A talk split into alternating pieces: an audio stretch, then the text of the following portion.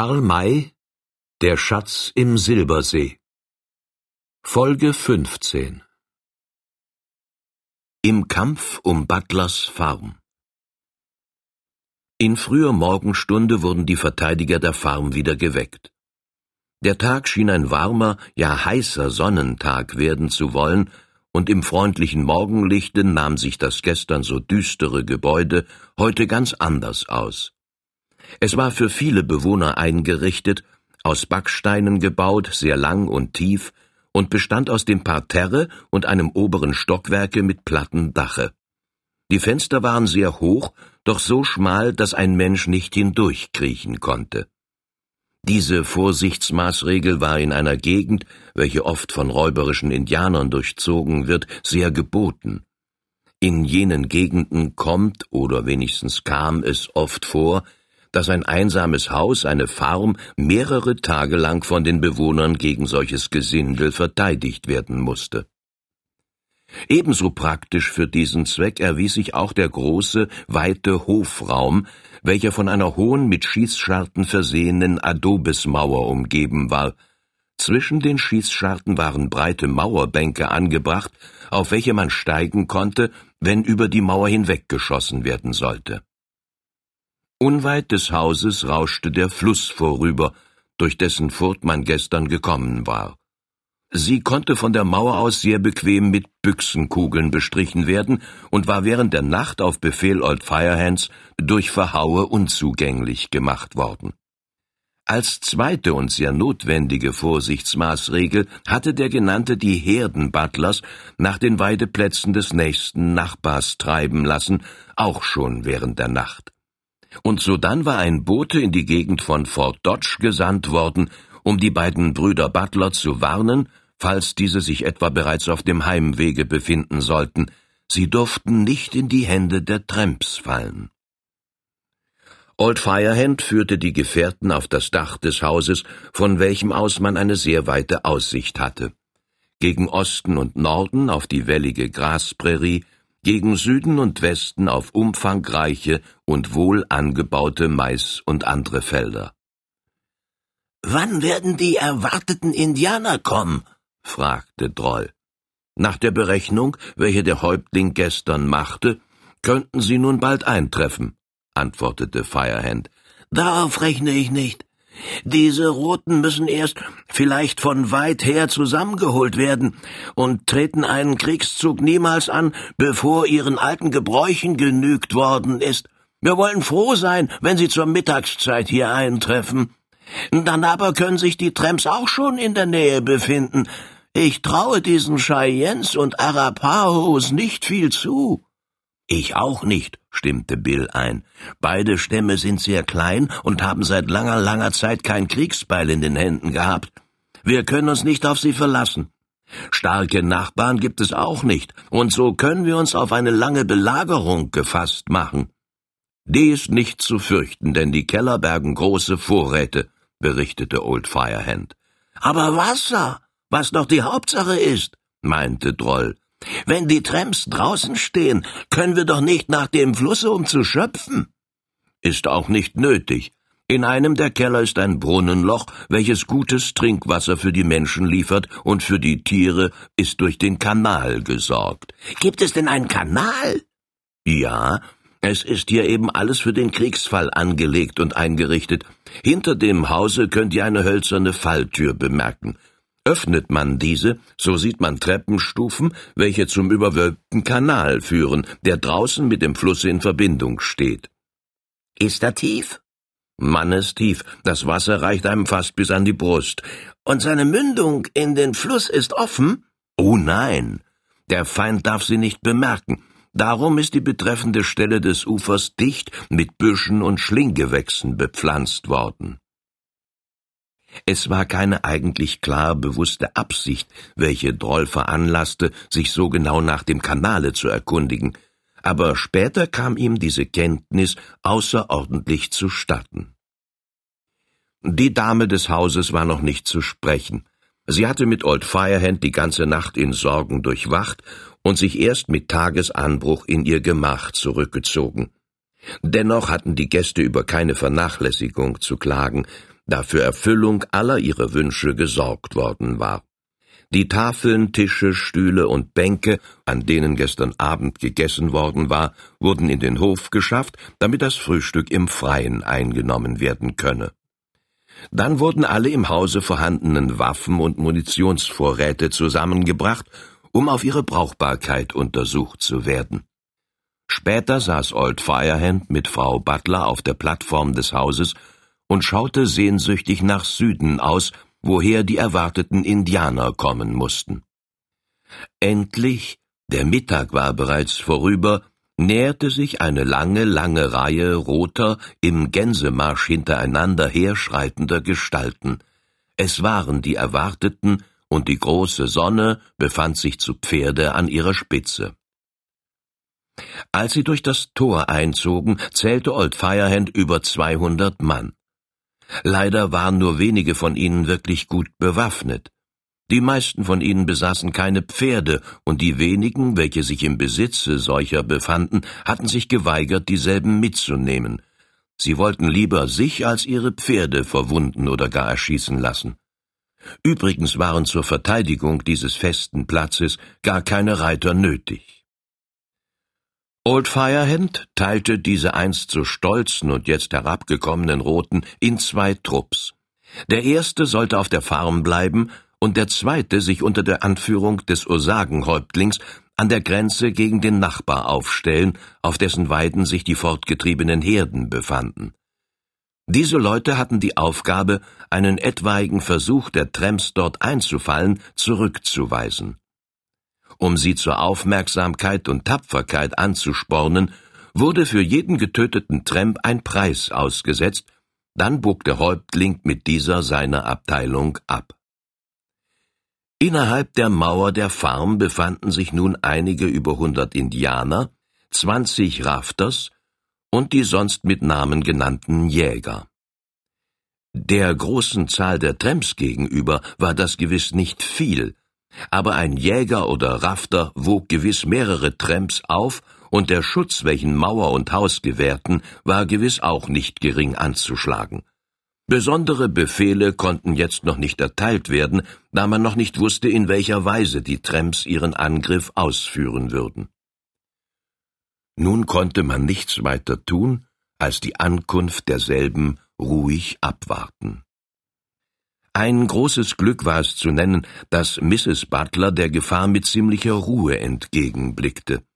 Es fiel ihr nicht ein, ihre Leute durch Wehklagen zu verwirren. Vielmehr ließ sie dieselben zu sich kommen und verhieß ihnen für ein treues und mutiges Verhalten eine entsprechende Belohnung. Das waren auch gegen zwanzig Knechte, welche ihre Waffen zu gebrauchen verstanden und auf die Old Firehand sicher rechnen konnte. Als alle Vorbereitungen getroffen waren, saß Old Firehand mit der Dame und dem Engländer wieder oben. Er hatte das Riesenfernrohr des Letzteren in der Hand und suchte fleißig denjenigen Teil des Horizontes ab, an welchem die Tramps erscheinen mussten. Nach lange vergeblich angestrengter Aufmerksamkeit entdeckte er endlich an einer Stelle, welche mit dem unbewaffneten Auge unmöglich erreicht werden konnte, eine Menge Menschen und Pferde, das waren gewiss die Tramps. Bald sonderten sich von ihnen drei Gestalten ab, welche sich in der Richtung der Farm weiter bewegten, nicht zu Pferde, sondern zu Fuß. Ah, man schickt Kundschafter voraus, sagte Old Firehand. Vielleicht sind sie gar so frech, Einlass zu begehren. Das wäre eine Kühnheit, die ich diesen Menschen nicht zutraue, bemerkte der Lord. Warum nicht? Man schickt drei Kerls, welche hier niemand kennt, sie kommen unter irgendeinem Vorwand herein, wer kann ihnen da etwas anhaben? Gehen wir hinab in den oberen Stock, damit sie uns nicht auf dem Dache sehen. Wir aber können sie von dem Fenster aus durch das Fernrohr beobachten. Die mitgebrachten Pferde befanden sich hinter dem Hause, so dass sie nicht gesehen werden konnten. Auch sämtliche Verteidiger mussten sich verstecken. Die drei Tramps sollten, falls sie auf den Hof kamen, der Ansicht werden, dass das Haus ohne hinreichende Bewachung sei. Sie kamen langsam näher und Old Firehand bemerkte, dass einer den anderen hob, damit dieser durch eine Schießscharte in den Hof blicken könne. Er erteilte schnell noch einige Befehle, welche er für nötig hielt, und begab sich dann in den Hof hinab. Es wurde an der Glocke gezogen, er ging zum Tore und fragte nach dem Begehr. Ist der Farmer daheim? fragte eine Stimme. Nein, er ist verreist, antwortete er. Wir wollen um Arbeit anfragen. Wird kein Hirt oder Knecht gebraucht? Nein. Dann möchten wir wenigstens gern um einen Imbiss bitten. Wir kommen von weit her und haben Hunger. Bitte lasst uns ein. Das wurde in einem sehr kläglichen Tone gesagt. Es gibt im ganzen Westen keinen Farmer, welcher einen Hungrigen von sich weist. Bei allen Naturvölkern und in allen Gegenden, wo es keine Hotels und Gasthäuser gibt, wird dieser Mangel durch die schöne Sitte der Gastfreundschaft ausgeglichen, so auch im fernen Westen. Es wäre nicht nur grausam gegen den Bedürftigen, sondern auf der anderen Seite auch eine Schande für die Farm, vielmehr für den Besitzer, einen Fremden, welcher um Aufnahme bittet, dieselbe zu verweigern. Die Leute wurden also eingelassen und nachdem das Tor wieder verriegelt worden war, zu den Sitzen gewiesen, welche sich an der Seite des Hauses befanden. Dieses letztere schien aber nicht nach ihrer Absicht zu sein, Sie gaben sich zwar den Anschein der Unbefangenheit, doch konnte es nicht entgehen, dass sie das Haus und dessen Umgebung mit scharf forschenden Blicken betrachteten und sich dann gegenseitig in bezeichnender Weise anschauten. Der eine von ihnen sagte, wir sind arme, geringe Leute, die nicht inkommodieren wollen. Erlaubt uns, dass wir hier am Tore bleiben, wo wir überdies auch mehr Schatten haben als dort. Wir werden uns einen Tisch holen. Dieser Wunsch wurde ihnen erfüllt, obgleich er ein heimtückischer war, denn sie wollten am Tore bleiben, um dasselbe ihren Genossen zu öffnen. Sie trugen sich den Tisch und einige Sitze herbei, und dann wurde ihnen von einer Magd ein reichlicher Imbiss vorgesetzt. Nun war auf dieser Seite des Hofes kein Mensch zu sehen, da alle, selbst die Magd, sich zurückgezogen hatten. Die angeblichen Arbeiter waren über diesen Umstand sehr befriedigt, wie Old Firehands scharfes Auge aus ihren Mienen und Gesten, mit denen sie ihr leises Gespräch begleiteten, erkannte. Sie hatten die Überzeugung erlangt, dass das Farmhaus so wenig Verteidiger beherberge, dass dieselben gar nicht in Betracht zu ziehen seien. Nach einiger Zeit stand der eine von ihnen auf und ging anscheinend harmlos zu der nächsten Schießscharte, durch welche er hinausblickte. Dies wiederholte sich einige Mal und war ein sicheres Zeichen, dass diese Kerls die Ankunft der Tramps bald erwarteten. Old Firehand stand wieder oben am Fenster und beobachtete durch das Fernrohr die Gegend, aus welcher dieselben kommen mussten. Sie hatten sich vorhin nach Absendung der Boten wieder zurückgezogen, so dass man sie nicht mehr sehen konnte, Jetzt aber kamen sie endlich abermals zum Vorscheine, und zwar im Galopp, um die Strecke, auf welcher sie von der Farm aus gesehen werden konnten, so schnell wie möglich zurückzulegen. Man sah, dass sich unter ihnen welche befanden, die die Örtlichkeit kannten, denn sie nahmen ihre Richtung schnurgerade auf die Furt zu. Als sie dieselbe erreichten und durch den Verhau maskiert fanden, hielten sie an, um die Stelle zu untersuchen. Jetzt war die Zeit zum Handeln für Old Firehand gekommen. Er ging hinab zum Tore. Eben stand wieder der eine vor der Schießscharte und lugte hinaus nach seinen Kameraden. Er erschrak sichtlich, als er sich bemerkt sah und trat rasch zurück. Was tust du hier? Was hast du an dem Loche zu schaffen? fragte ihn Old Firehand in barschem Tone. Der Gefragte blickte verlegen an dem riesigen Manne empor und antwortete Ich ich wollte ich wollte sehen, wo wir nun hingehen. Lüge nicht. Euren Weg kennt ihr bereits. Er führt hinaus an den Fluss zu den Menschen, welche sich dort befinden. Welche Menschen meint ihr, Sir? fragte der Mann mit erheucheltem Erstaunen. Ich habe niemand bemerkt. Wäre das wahr, so müsstest du blind sein. Du musst die Reiter gesehen haben. Keinen einzigen von ihnen. Wer sind sie? Gib dir keine Mühe, dich zu verstellen. Sie ist doch unnütz. Ihr gehört zu den Tramps vom Osagenok, welche uns überfallen wollen, und seid von ihnen abgeschickt. Da nahm der Kerl die Miene schweren Gekränktseins an und rief im Tone der Entrüstung aus Was? Tramps sollen wir sein? Sir, wir sind ehrliche und fleißige Arbeiter und haben mit Vagabunden, falls es solche hier geben sollte, nichts zu schaffen. Wir suchen Beschäftigung, und da wir bei euch keine finden, so werden wir weitergehen, um anderwärts anzufragen. Uns zu solchem Gesindel zu zählen, ist eine Beleidigung für uns. Überlegt euch die Sache recht. Wäre es wahr, dass Tramps euch überfallen wollten und dass wir zu ihnen gehörten, was hätte es für einen Zweck, dass wir vorher zu euch kämen? Das wäre ein Wagnis, welches uns sehr schlecht bekommen könnte. Es hat einen sehr bestimmten Zweck. Unsere Mauern sind hoch.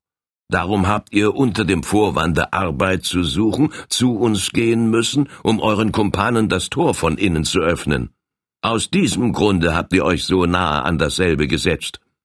Sir, brauste der Mann wie zornig auf, indem er in die Tasche griff, aber Old Firehand hatte sofort seinen Revolver in der Hand und drohte, lasst eure verborgenen Waffen stecken. Sobald ich eine solche sehe, drücke ich los. Ja, euer Kommen ist ein Wagnis, denn ich könnte euch jetzt festnehmen und zur Rechenschaft ziehen, aber ihr seid mir so wenig fürchterlich, dass ich euch laufen lassen werde. Geht also hinaus und sagt dem Gesindel, dass wir jedem, welcher den Fluss überschreitet, eine Kugel geben werden. Jetzt sind wir fertig, und nun packt euch fort. Er öffnete das Tor. Die Leute schienen noch etwas sagen zu wollen, schwiegen jedoch angesichts des auf sie gerichteten Revolvers. Aber als sie sich draußen befanden und der Riegel wieder vorgeschoben war, lachten sie höhnisch auf und Old Firehand hörte die Worte Dummkopf, warum lässt du uns laufen, wenn wir Tramps sind? Zähle nur nach, wie viele wir sind. Wir werden mit ein paar Leuten kurzen Prozess machen. In einer Viertelstunde seid ihr alle aufgehängt. Und ihr werdet die Ersten sein, die an unsere Gewehre glauben müssen, rief er ihnen nach. Darauf gab er das verabredete Zeichen, auf welches die bisher unsichtbaren Verteidiger hinter dem Hause hervorkamen und an den Schießscharten Posten fassten. Er selbst stellte sich an eine derselben, um die Bewegungen der Feinde zu beobachten. Die abgewiesenen Kundschafter hatten jetzt das diesseitige Ufer des Flusses erreicht und riefen Worte hinüber, welche man von der Mauer aus nicht verstehen konnte. Darauf ritten die Tramps ein kleines Stück am Wasser hin, um von dort aus schwimmend herüber zu gelangen. Sie trieben ihre Pferde in den Fluss. Nehmt ihr sofort die Kundschafter auf euch, wie ich es ihnen angedroht habe, gebot Old Firehand Droll und dem schwarzen Tom, welche in seiner Nähe hielten. Ich ziele auf die beiden ersten, welche landen. Nach mir schießen Bill, der Uncle, Blenter, der Lord und die anderen, wie sie der Reihe nach stehen. Dadurch bekommt jeder seinen bestimmten Mann. Es zielen nicht zwei von uns auf denselben Tramp. Und wir vermeiden alle Munitionsverschwendung. Gut so, antwortete Humphrey Bill. Werde mich nach dieser Reihenfolge halten und sein Spezial, der Ganstig-Ankel, stimmte bei, sobald Sie herüberkommen, werden Sie aufs Korn genommen, nach der Reihe anvisiert und zur Hölle expediert. Jetzt erreichte der erste Reiter das diesseitige Ufer. Der zweite folgte ihm. An der Stelle, wo sie landeten, standen die angeblichen Arbeiter. Old Firehand winkte. Seine zwei Schüsse krachten fast zu gleicher Zeit mit denen Toms und Drolls. Die beiden Reiter flogen von ihren Pferden und die Kundschafter lagen an der Erde. Als die Tramps das sahen, erhoben sie ein wütendes Geheul und drängten vorwärts, um ans Ufer zu gelangen. Einer schob den andern dem Verderben entgegen, denn sobald ein Pferd landete, wurde der Reiter desselben von der Farm aus durch eine Kugel aus dem Sattel geholt. In der Zeit von kaum zwei Minuten gab es zwanzig bis dreißig ledige Pferde, welche hüben führerlos umhersprangen. Einen solchen Empfang hatten die Tramps nicht erwartet. Die ihnen von den Kundschaftern über das Wasser zugerufenen Worte waren jedenfalls des Inhalts gewesen, dass die Farm lächerlich arm an Verteidigern sei, und nun fiel rasch Schuss auf Schuss aus den Scharten. Keine von diesen Kugeln ging fehl, sondern traf genau ihren Mann. Das Wutgeheul wurde zum ängstlichen Schreien. Eine befehlende Stimme ertönte, worauf alle schon und noch im Wasser befindlichen Reiter ihre Pferde wendeten, um an das jenseitige Ufer zurückzukehren. Abgeschlagen, meinte der alte Blenter. Bin neugierig, was Sie nun machen werden. Darüber kann es gar keinen Zweifel geben, antwortete Old Firehand. Sie werden an einer Stelle, welche außerhalb des Bereiches unserer Kugeln liegt, herüberschwimmen. Und dann? Dann, das lässt sich noch nicht sagen. Wenn Sie es klug anfangen, werden wir einen schweren Stand haben. Und was haltet ihr für klug? Sie dürfen nicht in Masse herankommen, sondern Sie müssen sich zerstreuen. Lassen Sie Ihre Pferde zurück, um von allen vier Seiten zugleich nach der Mauer zu rennen und hinter derselben Deckung zu suchen, so sind wir zu schwach, sie zurückzuschlagen. Wir wären gezwungen, uns über vier Fronten zu verteilen. Ziehen die Tramps sich dann plötzlich auf einen Punkt zusammen, so ist es ihnen möglich, über die Mauer zu kommen. Das ist wahr, doch würden ihrer viele weggeputzt. Wir freilich ständen ihnen auch so ziemlich ohne Deckung gegenüber. Pshaw, wir zögen uns ins Haus zurück und wären dann zahlreich genug, sie wieder über die Mauer zurückzujagen. Ein Glück, dass der Hof so groß und frei ist und das Haus gerade in der Mitte desselben steht. Mir ist nicht Angst. Warten wir ab, was Sie tun werden. Sie scheinen sich zu beraten. Die Tramps hielten in einem Haufen beisammen, von welchem sich vier derselben abgesondert hatten, wahrscheinlich die Anführer. Man konnte ihre Gesichter nicht erkennen, aber aus ihren lebhaften Gestikulationen war zu ersehen, dass sie sich über Wichtiges unterhielten. Dann setzten sich alle flussaufwärts, also nach Norden zu, in Bewegung, bis sie sich außerhalb des Schussbereiches der Farm befanden. Dort gingen sie an das andere Ufer. Als alle beisammen waren, bildeten sie einen geschlossenen Haufen, dessen Front nach dem Tore der Mauer gerichtet war.